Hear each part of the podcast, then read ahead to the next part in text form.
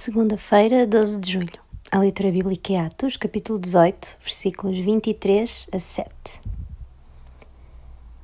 Paulo explicou: O batismo de João era para as pessoas se arrependerem do mal, mas ele também dizia ao povo que devia crer naquele que havia de vir depois dele, quer dizer, em Jesus.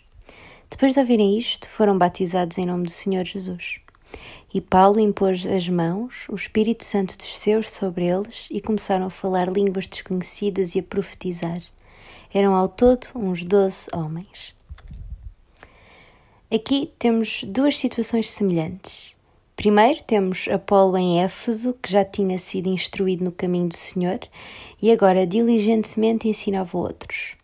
Porém, Apolo só conhecia o batismo de João, até que recebeu a instrução mais completa de Priscila e Aquila. Paulo encontra ainda outros discípulos que só conheciam o batismo de João, e esses também são batizados por Paulo e recebem o Espírito Santo. Devemos estar gratos por aqueles que nos ajudam na nossa caminhada com Cristo e prontos para ajudarmos os outros. O profissional Pão do Céu é apresentado pela União Bíblica de Portugal.